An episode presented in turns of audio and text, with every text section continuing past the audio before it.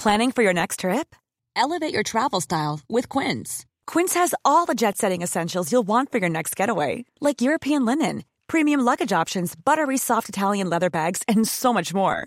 And is all priced at 50 to 80% less than similar brands. Plus, Quince only works with factories that use safe and ethical manufacturing practices. Pack your bags with high-quality essentials you'll be wearing for vacations to come with Quince. Go to quince.com slash pack for free shipping and 365-day returns. Bonsoir à tous et bienvenue sur le plateau de SAS Dispute, toujours en direct sur CNews et toujours face à face. Geoffroy Lejeune, bonsoir. Bonsoir Lionel. Ravi de vous retrouver. Philippe Guibert, bonsoir. Bonsoir messieurs. Très heureux de vous retrouver également. Au sommaire, l'actualité et ceux qui la composent, qui la commentent, qui la présentent, sont-ils de droite ou de gauche? C'est ce que nous allons tenter d'établir ce soir. C'est pas fait encore et peut-être va-t-on y parvenir puisque c'est finalement ce que devrait être défini par euh, l'Arcom dans les médias, tous les médias, la demande de Reporters sans frontières et du Conseil d'État. Pour ce qui concerne les éditorialistes de cette dispute, euh, il semble que c'est évident. Là, on voit bien la différence. On voit bien la différence. Cravate, bleu, cravate bleue sur chemise bleue. Euh, Donc on est dans les clous. On a essayé d'aider euh, l'ARCOM, je trouve. Hein. Là, on a, là, on les aide bien, mais il y a un problème énorme, Lionel. C'est parce que vous aussi, vous êtes concerné. Et comment on va faire pour vous? Ah, Cravate parce que rouge, a... veste Non, mais prenons la chose à la lettre. Euh, puisque sont visés des présentateurs qui parfois portent une parole, etc., comme c'est souvent le cas sur cette chaîne et sur d'autres aussi. Comment on va faire pour vous classifier, vous, demain J'imagine vous... que vous n'avez pas envie de dire pour qui vous votez, et je vous comprends. Euh, par ailleurs, dans cette émission, vous, porte, vous, vous, vous, nous permettez de nous contredire euh, en étant l'arbitre, pour le coup, parfaitement impartial. Je pense que Philippe sera d'accord. Mais vous serez visé également par cette... Mais cette, je mets au défi quiconque de savoir, à l'heure d'aujourd'hui, pour qui je vote. Moi, je sais. Les idées moi, politiques. Moi, je sais, je ne le dirai pas. Mais, moi, vous ne le savez pas parce que c'est impossible à savoir. Il n'y a que moi vous suis véritablement vous au courant. Non, non, non, je ne fais pas partie des abstentionnistes, ça je peux le dire. En revanche, c'est en tout cas le principe fondamental de cette émission, de pouvoir mettre des éditorialistes qui débattent et qui ne sont pas du même avis et qui n'ont pas les mêmes idées politiques. D'où la liberté d'expression. En revanche, pour les autres, ça risque d'être l'usine à gaz. Je parle des autres médias. Ouais. Surtout que François Jost, l'auteur du rapport sur CNews, qui a suscité cette polémique, qui date d'il y a deux ans, après 15 jours de visionnage de certaines émissions, c'est-à-dire pas toutes les émissions, sans doute pas la nôtre, malheureusement. Donc on va l'inviter à, à, la regarder, on lui enverra un DVD. Et eh bien même lui, même lui, quand on lui pose la question, alors vous, vous êtes de droite ou de gauche? Il a du mal à se situer, écoutez. Je le comptabilise à gauche ou à droite pour euh, l'ARCOM? Ouais. Je vous comptabilise comment? Comme qu'un humaniste ah bah, c'est ma tendance.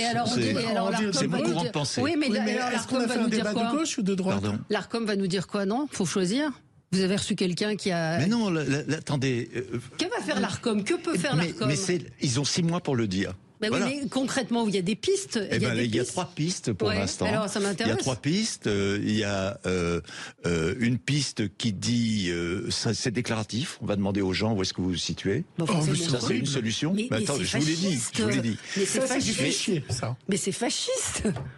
C'est pas fasciste, écoutez, quand même. Mais moi, j'ai pas envie qu'on vous, vous rappelez qu'on disait aux gens, euh, mais d'où tu parles, toi? Oui, mais... Bon, la deuxième, euh, ça consiste à dire, on va regarder si la personne appartient à un think tank, si elle a été dans un, euh, une, dans un, un meeting électoral avec euh, machin ou, ou machin. Troisième. Ouais, Donc la, la troisième, c'est un peu le, un peu semblable à, à la dernière. Euh, c'est de dire, je regarde euh, comment cette personne dans la société se classe, se classe. Geoffroy Lejeune, n'y voyez pas de la provocation, mais les propos qu'il tient sont clairement à gauche, pardonnez-moi. Écoutez, je, je, je n'oserais pas aller jusque-là. Je mais suis euh, pas sûr de ça.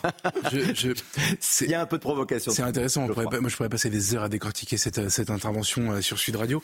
Euh, déjà parce que je ne sais pas si c'est à gauche ou à l'extrême gauche. Ce, ce, dont je suis certain, en revanche, c'est que c'est d'une extrême bêtise. Euh, toute l'émission est un naufrage. Euh, ensuite, c'est intéressant parce que la question est parfaite. Comment vous situez-vous? Et il ne veut pas dire euh, parce que c'est très, comment dire, ça, ça, enferme de se situer quelque part. Ici même sur ce plateau, il est arrivé qu'on tienne des positions, euh, Philippe et moi moins à, front renversé. En fait, c'est notre liberté. Euh, c'est notre liberté, c'est même d'ailleurs notre chance infinie. Moi, la raison pour laquelle je ne fais pas de politique, c'est que je ne veux pas justement être contraint à une logique de parti consistant à tenir en tout point des positions identiques à celles voulues par le chef du parti et donc à être lisible. Donc, je peut-être qu'on peut me classer à droite, bien sûr, et je n'ai pas honte de ça. Tu l'as dit sur le plateau il y a, il y a une semaine ou quinze jours. Bien sûr, avant, avant que je sache que c'était euh, répréhensible. Euh, en revanche, euh, en revanche, par contre, je suis très heureux de pouvoir, par moments, notamment sur les sujets économiques, etc., sortir de ce qu'on pense être la droite pour pouvoir réfléchir un peu différemment. Et, et je termine juste parce que Valérie Expert prononce un mot, on, on l'utilise à tort et à travers, mais prenons-le au sérieux, le mot fasciste. Elle dit c'est fasciste de faire ça. Il faut que ces gens en l'occurrence, on est en train de parler de quelqu'un, alors il est peut-être inconnu du grand public, mais il est donc sémiologue, choisi comme expert euh, reconnu par RSF, et c'est son rapport qui fait autorité pour que le Conseil d'État, et là on bascule sur quelque chose de sérieux, décide de chambouler le paysage audiovisuel français. Donc à la fin, il a un pouvoir assez important. Euh, il, faut que ce, cette personne comprenne qu'au moment où il met ce sujet sur la table, il faudrait qu'ils se posent la question de si des adversaires politiques avaient cet outil entre les mains, qu'est-ce qu'ils en feraient?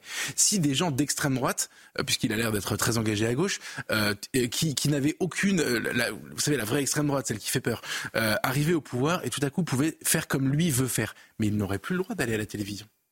C'est ça qu'il faut qu'ils se disent. Et ça, je trouve ça très très très inquiétant. Oui, et ça incite peut-être aussi Philippe Guibert à une forme de dénonciation, voire de stigmatisation en fonction qu'on soit de droite, de, de, gauche, et ça veut dire désigner quelqu'un, quelle horreur, il est de droite, il est de gauche, on n'en sort plus.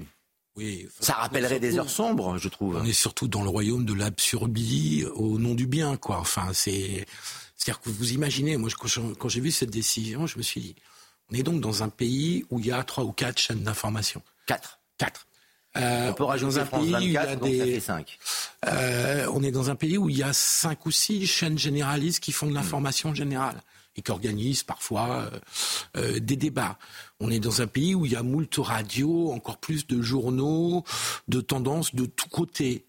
Et il y a des gens qui viennent pour expliquer qu'il va falloir maintenant cartographier tous les gens qui s'expriment sur un plateau télé ou sur une radio. On est chez les... Enfin, vous voyez, tout ça est, à la fois ridicule, absurde et dangereux. C'est ça qui, est très frappant. C'est-à-dire qu'au nom d'une recherche de pluralisme absolu, alors que le pluralisme évidemment existe en France, le pluralisme médiatique existe, euh, on, on, va euh, mettre en place des règles dont tout le monde constate qu'elles vont être très difficiles à appliquer qu'elles vont avoir des effets pervers, comme vous l'indiquiez, que des chroniqueurs vont être enfermés dans des étiquettes qu'ils ne souhaitent pas euh, forcément euh, assumer et qui ne résument pas en effet forcément toute leur position sur tous les sujets. Et donc on arrive à un système avec complètement plein d'effets pervers, tout ça pour aller embêter une chaîne euh, qui fait 3% de part de marché, qui est en forte progression, euh, mais enfin qui ne fait jamais que 3% de, de, part de, marché, euh, parce qu'il y a des gens à qui ça plaît pas. Vous vous rendez compte de l'histoire de, de, fou? On est en France en 2024, dans une démocratie qui se veut libérale, et on en est là avec, puis je vraiment une vraie pensée pour les agents de l'Arcom, qui vont devoir passer des heures et des heures et des heures de réunion pour essayer de trouver une solution qui puisse vaguement répondre au euh, cahier des charges que leur a fixé le, le Conseil d'État et qui vont forcément être critiqués de tous côtés quand ils vont faire des propositions. C'est, écrit, c'est inéluctable. Et, et qui, et, et une fois qu'ils auront trouvé des règles, on aura beaucoup de mal à les appliquer. Voilà. Donc on est au royaume de l'absurde. Euh, tout ça parce qu'il y a des gens qui n'aiment pas ces news.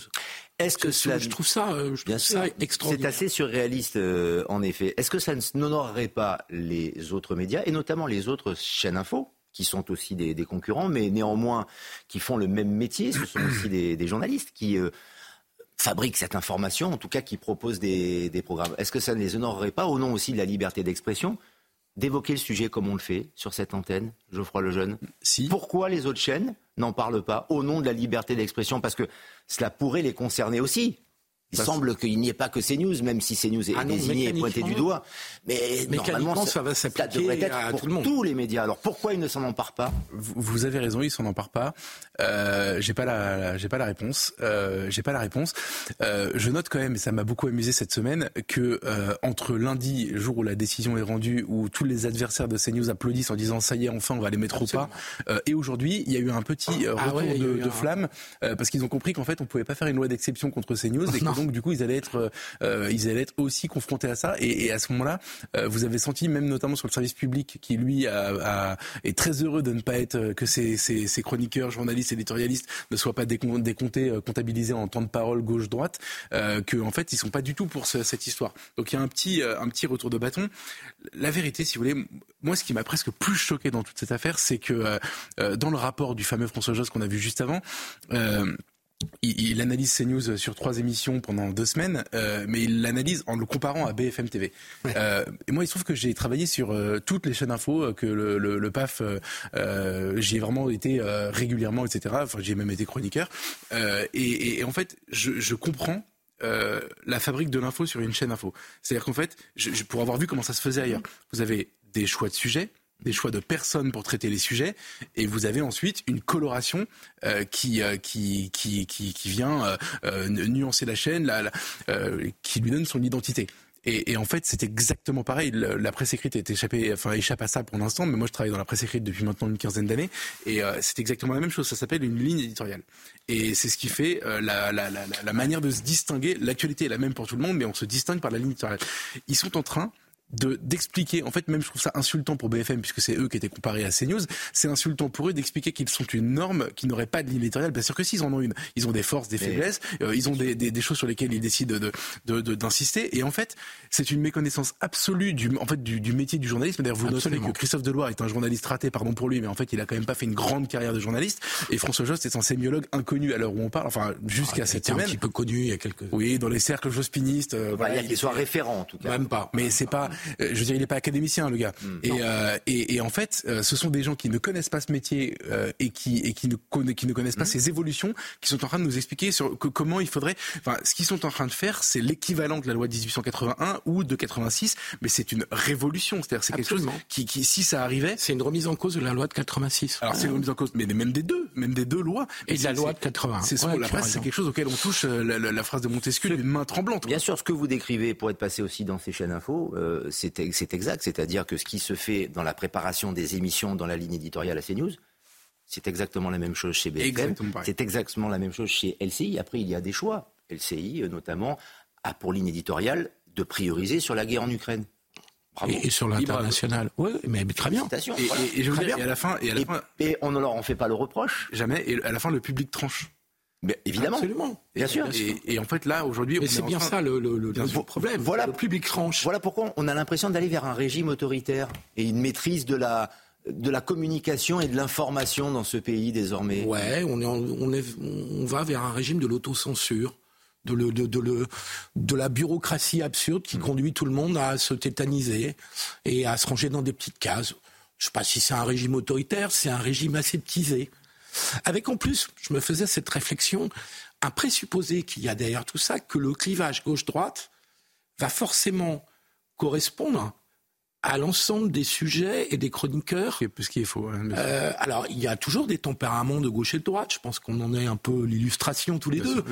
Euh, mais euh, dire que sur tous les sujets, on doit avoir une position de gauche et une position de droite qui sont la réalité, c'est qu'il y a beaucoup de sujets, je pense à la construction européenne, à l'Union européenne en particulier, qui traversent, qui créent des clivages au sein de la gauche, qui créent des clivages au sein des droites, euh, où tout le monde à gauche et à droite n'a pas du tout le même point de vue sur ce sujet qui est quand même assez fondamental.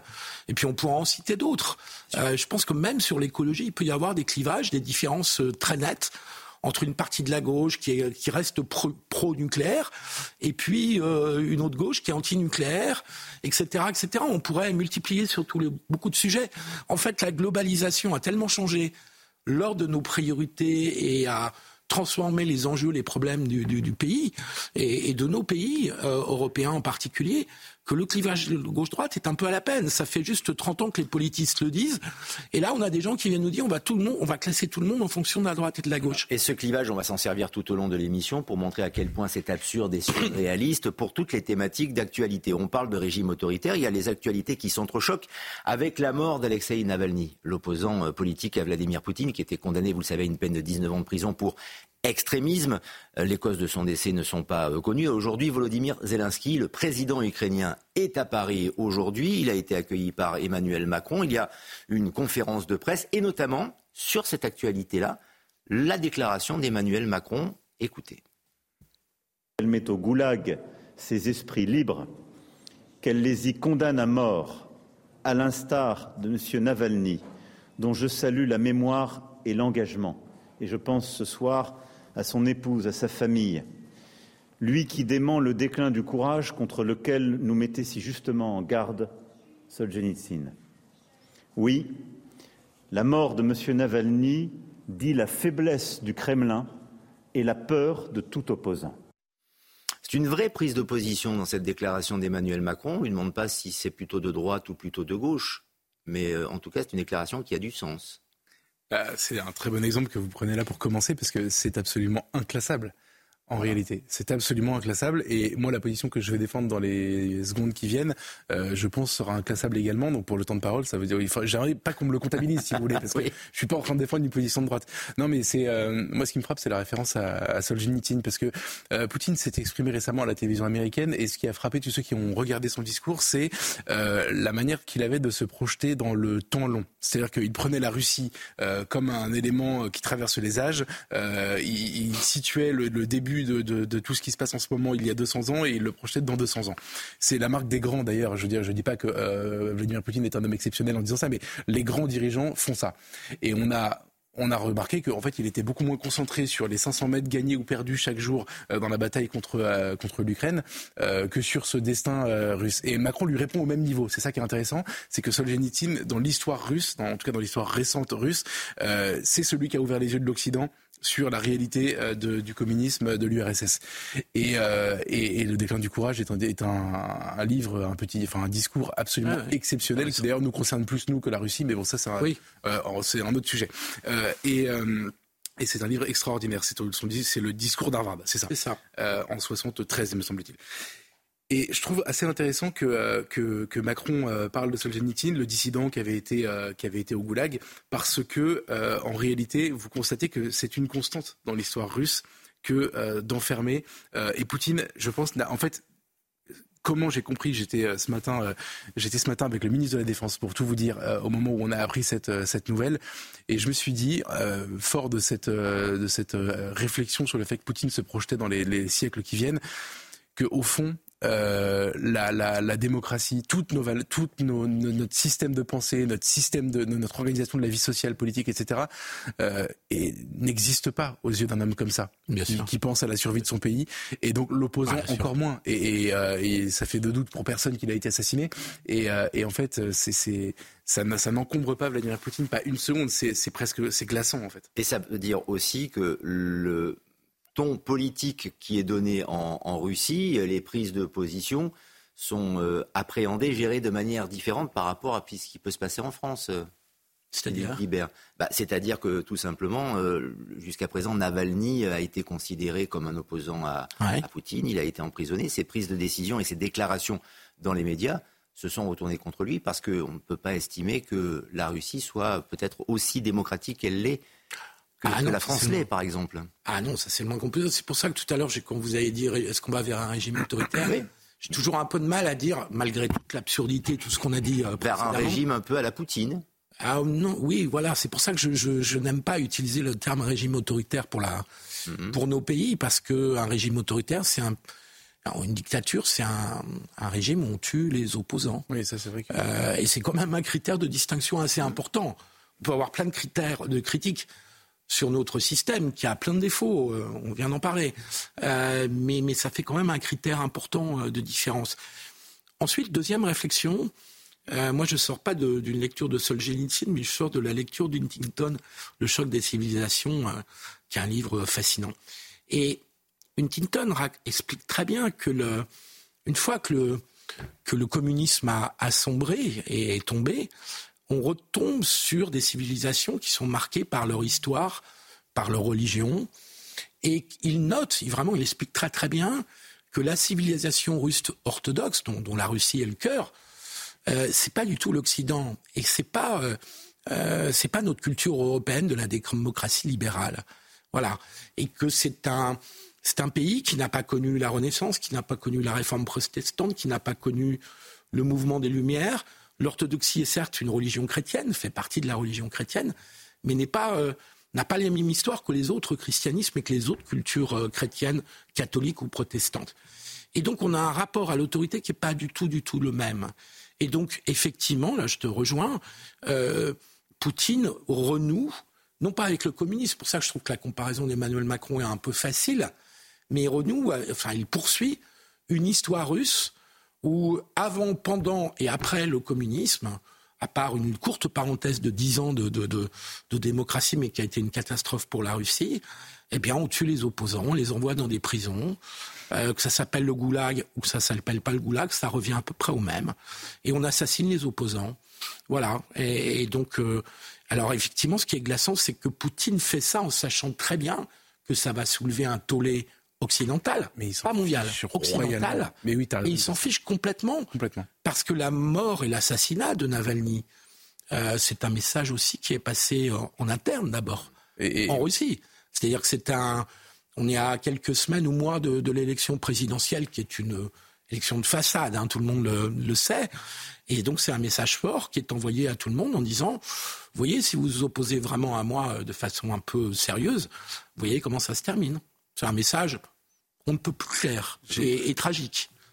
Euh, j'ai relevé quand euh, Philippe a dit euh, le monde occidental. La vérité, c'est qu'il faut aussi s'interroger sur une chose, c'est que nos valeurs, parce que pour le coup, dénoncer la mort d'un opposant en prison, assassiné, déjà il était emprisonné pour extrémisme, il faudrait qu'on m'explique. Mm. Enfin, il n'y a rien qui va dans tout ça, selon notre point de vue à nous. Mais je me demande si on n'est pas en train de devenir minoritaire dans le monde. Peut-être qu'on n'y si on, n'y est pas encore, mais la vérité, c'est qu'on passe notre vie à traiter avec des républiques ou des monarchies d'ailleurs, euh, qui sont euh, qui partagent plus la vision de Poutine que la nôtre en réalité. La ah, question d'ailleurs c'est le cas évidemment de la Chine et de, de, de pas mal d'origines asiatiques. Le Moyen-Orient. Euh, le Moyen-Orient évidemment. Le monde arabo-musulman euh, n'est pas toujours un modèle de démocratie. C'est vraiment, je mets beaucoup d'euphémisme. Ouais. Et donc oui, il y a l'Occident, il y a les États-Unis l'Amérique du Sud, on se demande, et il y a l'Europe, quoi. Mais peut-être y vient-on, Geoffroy Lejeune, si on muselle l'information, en tout cas si on veut lui donner une tonalité unique. Alors, ça euh, peut y ressembler, ça peut être le début de ce genre de registre. ça me fait plaisir que vous disiez ça parce que je note la, la, la, remarque de Philippe qui dit attention, personne n'est assassiné pour ses opinions politiques en France, et c'est vrai. Euh, et en même temps, vous avez raison, on est en train de vivre quelque chose pour nous vraiment une bascule dans la, dans la volonté d'uniformisation, euh, de, de censure. C'est pas de l'autocensure d'ailleurs, Philippe, c'est de, de, la censure pure. Enfin, c'était euh, vouloir interdire euh, par des moyens mécaniques l'existence d'une pensée dissidente. c'est quelque chose de très très très grave. Et moi, je pense que c'est une différence de degré, mais pas de nature en réalité, ce qui est en train de se passer. Et je vais terminer en citant en fait, le titre du livre de Mathieu Boccoté disait tout.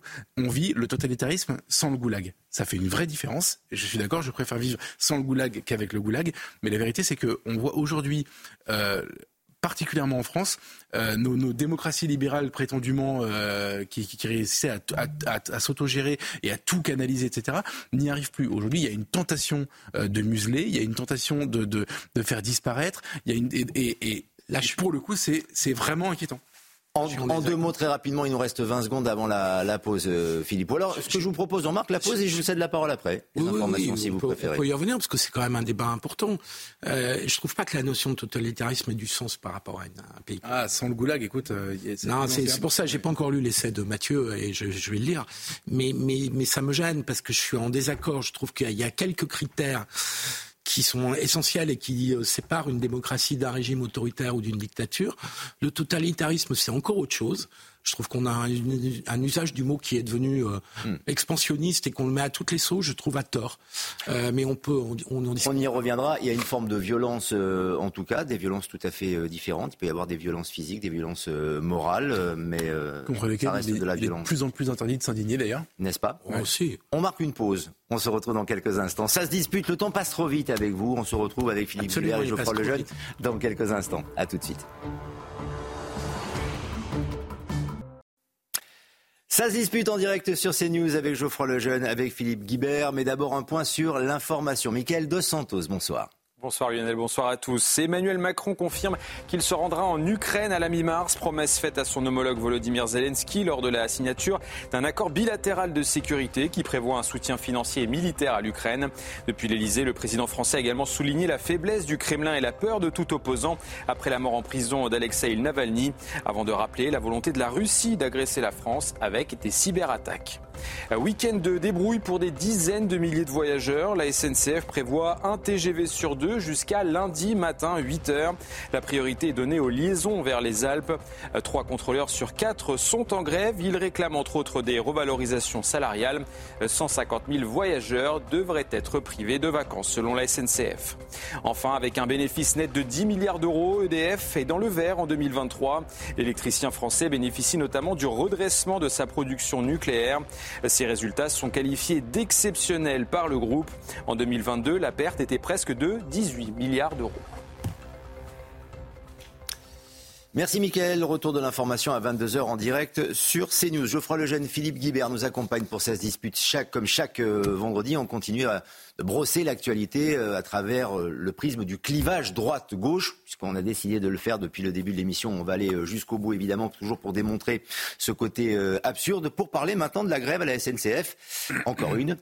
La galère pour les usagers, notamment les vacanciers de février. Écoutez quelques réactions saisies au vol aujourd'hui. Parce que je savais qu'il allait y avoir des grèves et je voulais absolument arriver à temps euh, à Bordeaux. Donc euh, j'ai pris un blabla-car pour l'aller et pour le retour euh, j'avais pris un train avec la SNCF pour le dimanche soir mais il a été supprimé. Donc du coup j'ai dû vite prendre un autre train pour le lendemain matin à 6h. Évidemment oui oui ça m'a saoulé. J'ai eu un train supprimé qui devait partir à la base à 13h. J'ai dû rester sur la page super longtemps parce qu'à chaque fois que j'appuyais sur sur un trajet, il était déjà pris. J'ai eu la chance d'en avoir un euh, de dernière minute. Je pense que c'est quelqu'un qui avait annulé. Un peu galère du coup. Ouais. C'est vrai que nous, en tant qu'usagers, ça, c'est des fois pénible. Bon, là, on, là, on le voit avec les, nous maintenant la SNCF. Ensuite, on va enchaîner sur les blocages de notre pays par les agriculteurs. Donc, euh, bon, c'est dur. C'est dur, mais enfin, chacun a le droit de défendre ses intérêts. Quoi. Et comme à chaque fois, Philippe Guibert, c'est euh, le droit de grève qui fait euh, débat. Le droit de grève est-il de gauche? Historiquement, oui. Euh, c'est la gauche, les syndicats qui l'ont poussé. la vraie question que pose cette affaire, c'est là où je vais t'embêter par rapport à ma fiche de gauche, c'est que spontanément, je suis assez hostile à tout ce qui restreint le droit de grève, parce qu'en réalité, le droit de grève, c'est un rapport de force. C'est-à-dire qu'on autorise un rapport de force. Le problème, c'est que là, on est dans une situation et dans une entreprise où, à chaque vacances euh, scolaires, euh, on se retrouve avec une, grève dans les TGV pour embêter les gens. Et je trouve que le, comique de répétition ne fonctionne pas très bien, en l'occurrence. Et je trouve que les syndicats, ou le syndicat, je ne sais plus, euh, sont en train de, ternir le droit de grève et sont en train de l'affaiblir au fond. Parce que ce qui va finir par arriver, c'est qu'un beau jour, sous cette majorité ou sous une autre, euh, il y aura une loi qui dira euh, vous arrêtez de faire grève, vous n'avez plus le droit de faire grève euh, pendant les périodes de vacances scolaires, parce qu'on peut pas. Je veux dire qu'on le fasse une fois de temps en temps. J'ai entendu un syndicaliste sympathique au demeurant dire oui, mais la grande grève de 95, c'était il y avait les fêtes de Noël et bon, une fois de temps en temps, dans des circonstances historiques, qu'il y ait une grève qui gêne les gens euh, dans des vacances, je peux l'entendre. Mais quand c'est tous les étés et tous les hivers, je trouve que là, ce n'est pas acceptable. Et je trouve qu'il, euh, le droit de grève, oui, c'est une, c'est une idée de gauche pour défendre les salariés, pour leur donner un pouvoir euh, collectif face au patron. mais là, on est en train de dénaturer, je trouve, le droit de grève, et on est en train de le, de les discréditer. Et ça, ça m'embête beaucoup en tant que Et d'amener peut-être effectivement à ce que c'est le, cas des DLR, qu'il y ait une voie qui soit votée, elle est en préparation pour qu'il y ait un droit de grève qui soit séquencé et qu'il n'y ait plus d'autorisation, notamment sur les vacances de février ou sur les vacances de, Noël. C'est un vrai risque, euh, évidemment. Mais Geoffroy Lejeune, les grèves à la CNCF, c'est plus de 5 millions de journées de travail perdues depuis 20 ans.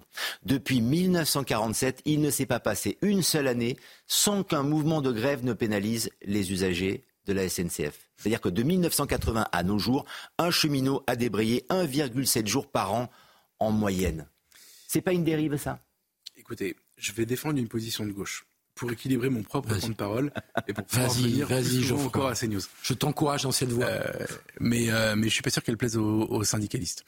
Euh, en tant qu'homme de gauche, donc là, pendant les minutes qui viennent, je vais défendre le le droit des travailleurs pauvres euh, qui, qui, qui, qui n'ont pas de solution pour s'en sortir et qui souffrent réellement.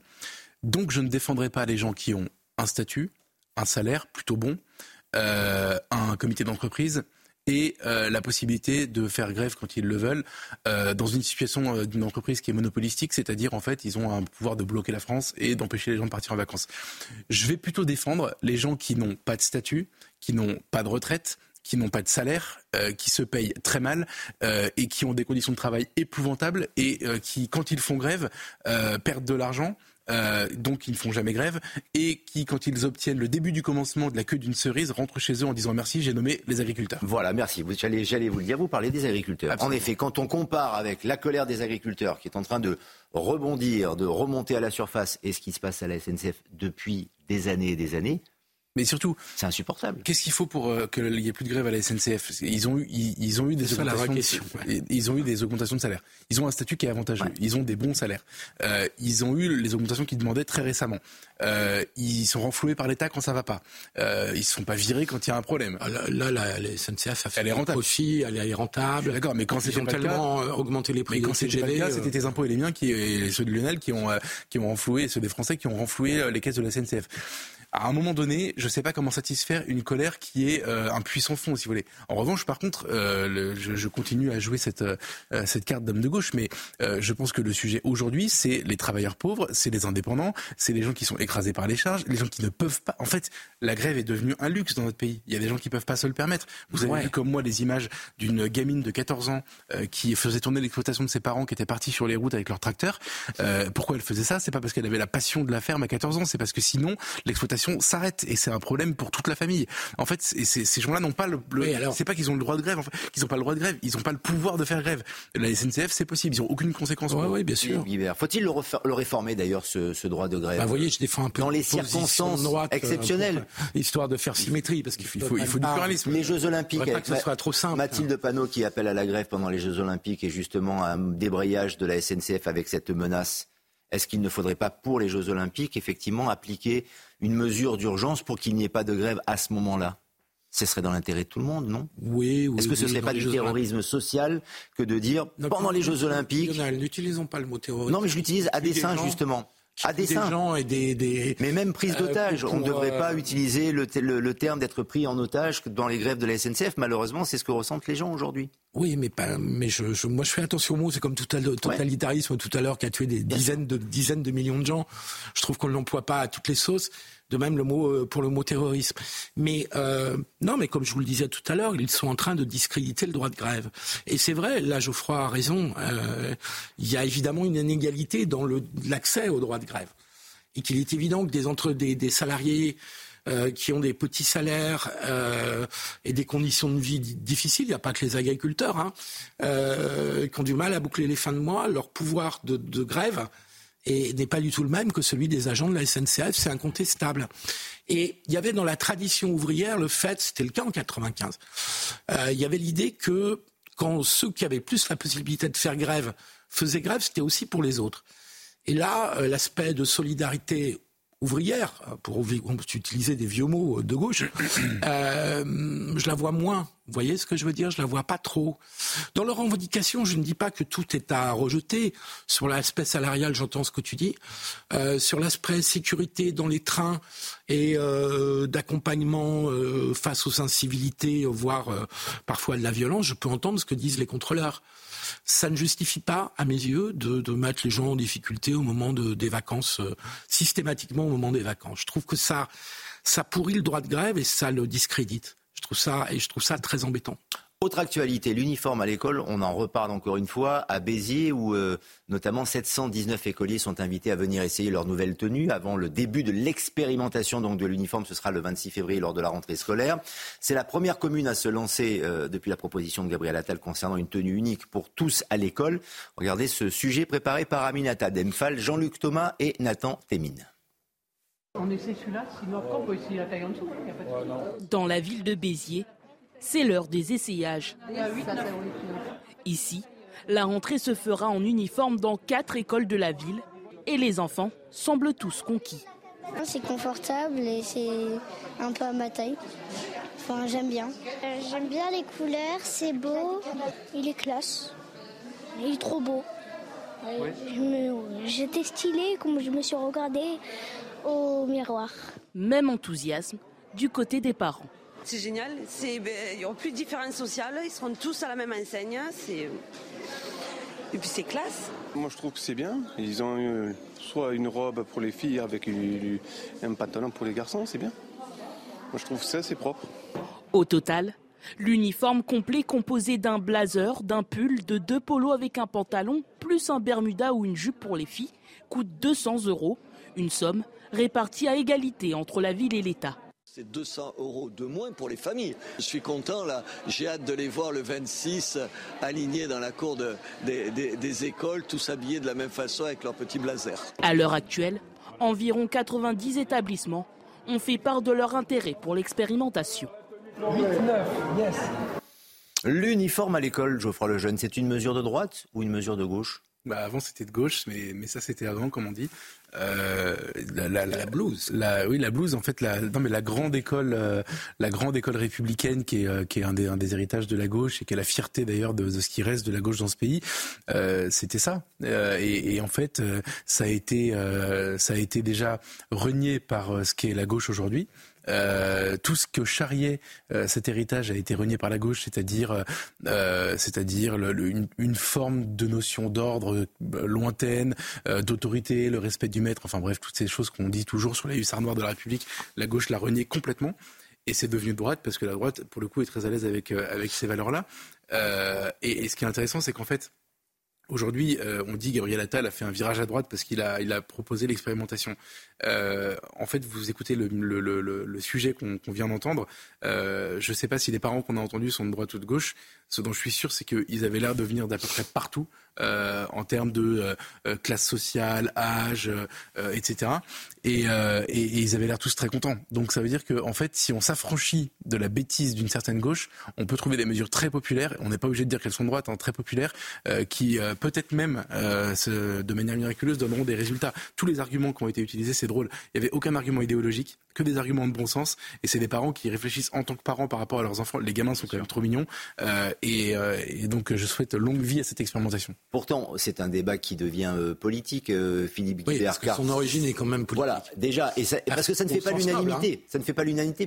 Non, non, non, parce que sur la centaine d'établissements, il y en a une quinzaine qui ont fait marche arrière, par exemple. C'est-à-dire que ça ne fera pas établi dans tous les établissements de France. Mais longtemps, moi, j'ai été hostile à l'uniforme. Euh, parce que j'appartiens à la génération qui a été euh, libérée des blues. C'est-à-dire que euh, collégien dans les années 70, lycéen dans les années 80, je, je, crois que je suis la génération, avant ils avaient des blues, et c'est quand on est arrivé qu'on a dit on retire les blues. Et je ne considérais pas que c'était un, immense progrès de remettre des uniformes à des, gamins.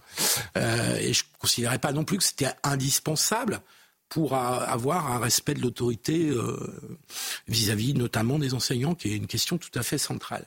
Ce qui m'a fait basculer, euh, c'est euh, le fait, on est bien obligé de constater, qu'il y a un certain nombre de groupes minoritaires, notamment islamistes, qui testent l'école de la République par rapport à la loi de 2004. Et donc on a eu l'épisode du voile, on a eu l'épisode de la baya tout récemment, qui a été réglé. Euh, et je suis convaincu qu'il y aura d'autres épisodes. Ce sont des groupes minoritaires, mais qui peuvent trouver un soutien euh, ponctuel, localisé ou plus général, euh, qui fait que l'école publique est testée de manière récurrente. et donc l'uniforme peut être une solution. Ça a un autre avantage, l'uniforme, c'est que dans une société qui est devenue très multiculturelle, pas simplement du simple point de vue religieux, de retrouver un peu d'égalité entre les gamins, euh, alors que la consommation, l'argent, euh, l'affichage de ces différences a pris une telle importance qu'elle n'avait absolument pas pour des générations comme la mienne, où nous étions tous euh, relativement dans le même moule. je trouve que de retrouver du commun et de l'égalité, euh, est pas plus mal. Ça réglerait les problèmes de laïcité, effectivement. Et, ça réglerait les problèmes de laïcité. Mais il faudrait le rendre obligatoire. Pour tout le monde, encore une fois. Non, mais je trouve que c'est pas mal d'expérimenter, de voir. Euh, je trouve que c'est pas mal de l'expérimenter avant de généraliser une mesure. Bien sûr, la vérité, c'est que ça va marcher parce que les gens sont déjà contents et que c'est attendu et que ça donnera du courage à ceux qui ont eu un peu peur et que ça va devenir la norme. je suis assez d'accord avec toi. Je suis assez d'accord avec toi. Quelques minutes avant de terminer cette émission qui passe décidément euh, trop vite, un sujet qui va sortir un peu des sentiers battus par rapport aux thématiques que nous évoquons habituellement, mais tout le monde en parle. Dans la rue, à la machine à café, à la rédaction de CNews, là aussi, Kylian Mbappé quitte le Paris Saint-Germain. Va très vraisemblablement quitter la France. Je le vois mal aller à Nantes, à Marseille ou à Saint-Etienne. À Nantes, il aurait raison. Il aurait raison. Un grand club ou à Marseille. Mais c'est bel et bien fini. Il probable. Sans doute attendre encore quelques semaines pour euh, voir le PSG euh, et l'intéressé officialiser cette séparation, mais il l'a annoncé au président Nasser El Raifi, il l'a annoncé également à ses partenaires et c'est une décision qui est irrévocable, sans connaître évidemment la prochaine destination. Juste petite information, Mbappé c'est tout de même 72 millions de revenus par an, donc c'est une entreprise à lui tout seul, c'est une marque. On pourrait donc pour cela Est-ce que cette gauche le cataloguer à droite, en effet, mais sur ces rares prises de position, on a peut-être le sentiment qu'il serait plutôt à gauche. Alors Mbappé est de droite et de gauche. Où est-il centriste, Geoffroy Lejeune, voire macronien moi, je, je, c'est exactement ce que j'allais vous dire. Moi, je suis pas à l'aise avec le fait qu'on classe l'argent à droite. Je pense que la droite, est, en tout cas, si la, si la droite c'est l'argent, moi, je suis pas de droite.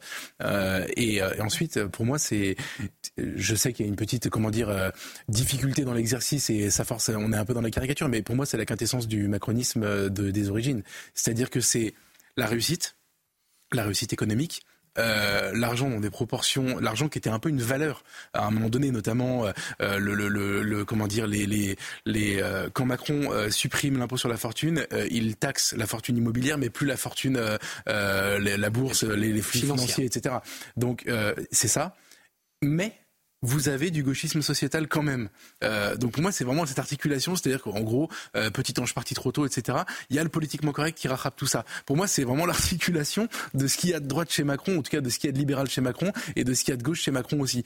Et, et je, je, pense qu'on peut pas le classer à droite, c'est un peu, euh, c'est impossible. À gauche non plus. Et, et par ailleurs, commentaire euh, personnel, mais moi je suis évidemment un fan de foot. vous avez dit 72 millions d'euros de revenus annuels. Jean-François Pérez vous expliquerait mieux que moi, le patron du service des sports du JDD qu'il gagne plus que ça encore si on comprend ses revenus au Qatar. Euh, c'était ça l'articulation de sa fortune euh, jusqu'à présent. Mais qui va peut-être moins gagner s'il part au Real Madrid, sauf si avec une prime à la signature. Et ça, Jean-François Pérez, vous le direz aussi. Exactement. Comme ça, on lui rend hommage. Euh, et, et, moi, je trouve ça détestable. Je suis, en tant que Français, pour le coup, ni de droite ni de gauche, je suis meurtri en fait par cette espèce de tango, de, de danse un peu macabre avec les dirigeants du PSG, qui a consisté à faire monter les enchères puis à partir pour la première fois. Pascal Pro disait à juste titre hier soir que les Français qui ont gagné un ballon d'or ont dû partir à l'étranger pour le gagner. Zidane, Papin, euh, Platini. ok, bon. Mais une fois que ceci est dit, Mbappé, si c'est le meilleur joueur du monde, avait les moyens de gagner le, ballon d'or en restant au Paris Saint-Germain. Il a décidé de ne pas le faire et je trouve ça terrible. Ah, évidemment aussi. Là, je commence par un commentaire footballistique, euh, ni de droite ni de gauche. Euh, Mbappé, je pense qu'il a envie de gagner la Ligue des Champions. Il peut la gagner avec Paris. Mais, Geoffroy, euh, le Paris Saint-Germain, ça fait combien d'années qu'ils investissent, pour essayer de la gagner Il a passé n'arrive même pas à arriver euh, en demi-finale, donc euh, c'est compliqué. Il y a un échec. Il y a un échec de sportif de ce club et le résultat c'est que Mbappé part. Et, donc je rejoins Pascal Pro. Platini, Zidane sont partis de France pour aller gagner aussi une, pour avoir un palmarès européen et, et, gagner une Coupe d'Europe. Et c'est la tristesse, c'est que Mbappé est obligé de le faire aussi pour cela. Euh, alors après, est-ce qu'Mbappé est de gauche ou de droite je, Il a un petit côté syndicaliste quand même. C'est-à-dire qu'avec l'équipe de ah, France, en portant le brassard... Euh, Mais oui, attendez, c'est lui, qui défend, c'est lui qui défend les droits d'image des, des, joueurs et qui va tordre le bras de la fédération pour obtenir des primes. Oui.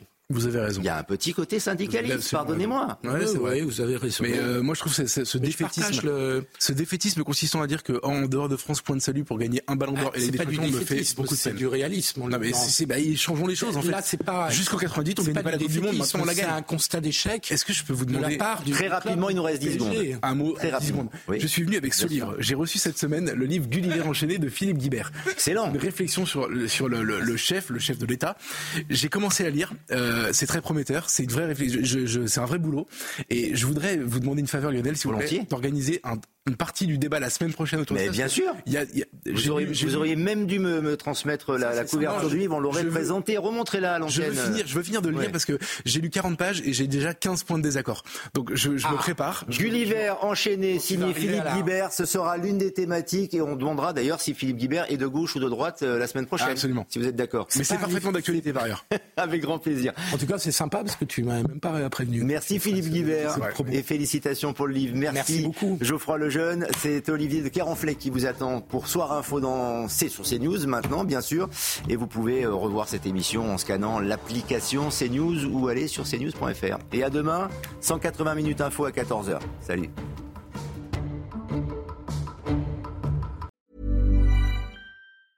Even when we're on a budget, we still deserve nice things. Quince is a place to scoop up stunning high-end goods for 50 to 80% less than similar brands. They have buttery soft cashmere sweaters starting at $50, luxurious Italian leather bags, and so much more. Plus, Quince only works with factories that use safe, ethical, and responsible manufacturing. Get the high-end goods you'll love without the high price tag with Quince. Go to quince.com/style for free shipping and 365-day returns.